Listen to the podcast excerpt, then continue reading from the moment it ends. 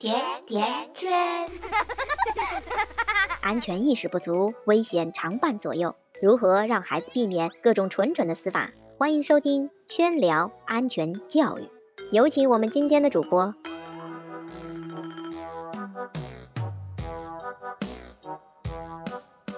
大家好，我是今天的主播静川，这里是甜甜圈伐木类。过去。我们会更多的认为校园霸凌是小概率事件。随着深入的了解，圈圈发现这其实是每个人成长必经的阶段。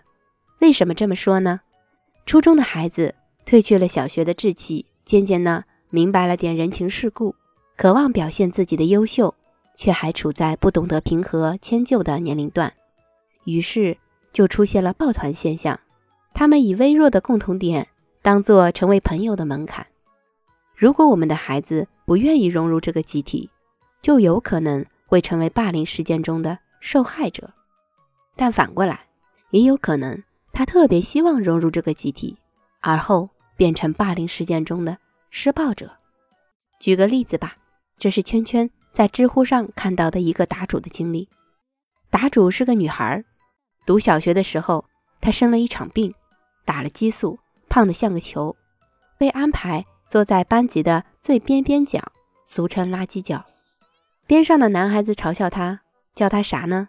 叫他白条猪。很快，他就成了全班的笑话。这男孩还叫来了隔壁班的人，来看，看，这是我们班的白条猪，快看！私底下，他还被评为最丑的女生。后来，同学还给他起了个外号“大山”。当老师说到“三座大山”的时候，全班哄堂大笑。说到亚历山大的时候，所有人又再次看向了她。这个女孩还挺争气的，成绩不错，排名前十吧。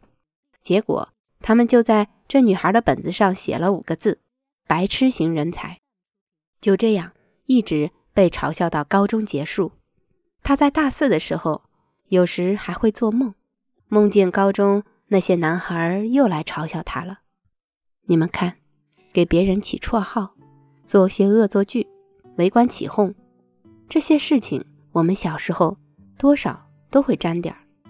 嘲笑别人，有时是因为对方胖，有时是因为对方特别邋遢，有时是因为这人可能成绩好，但人有点呆，有时是因为他身有残疾。有这么一个女孩子，她是班上的尖子生，小升初的时候。以三门满分的成绩进了当地的省重点初中，但后来他被查出来是乙肝病毒的携带者。他本来应该是将这个问题告诉他爸妈的，但他爸妈由于工作压力大，异常繁忙，平日里很少有机会跟父母沟通。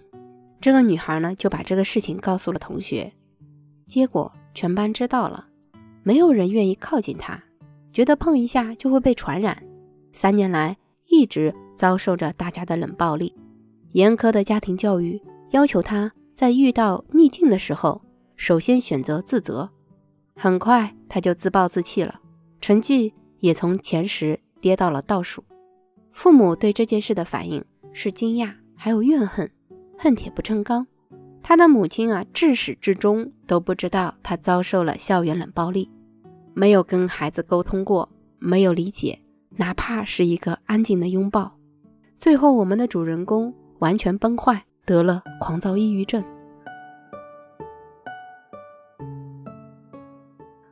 如果我们的孩子躲不开校园霸凌，做父母的我们可以做些什么呢？圈圈想起了一位好友，他初中保送进的是外国语学校，他妈那是非常高兴啊，因为那是他妈妈的梦想。但他们全家不知道的是，这个学校里的学生大多是奔着出国的，家庭条件是极好的，吃的穿的生活习惯、对事情的看法都和他们不一样，也就是现在说的三观不合。圈圈的这个朋友在学校里就像个异类，就像流星花园里的山菜，被孤立、被排挤、被欺负。寝室的小伙伴看他不爽。就往他鞋子里灌牙刷水。圣诞节把他布置好的装饰品拆了。有一次，老师找他谈话，说问题一定在他自己身上，让他好好反省一下。此后，我这朋友就想不开了，成绩一落千丈。随后，他给父母写了一封信，请求父母让他退学。这封信当即引起了父母的重视，他们找了个机会和老师聊了聊。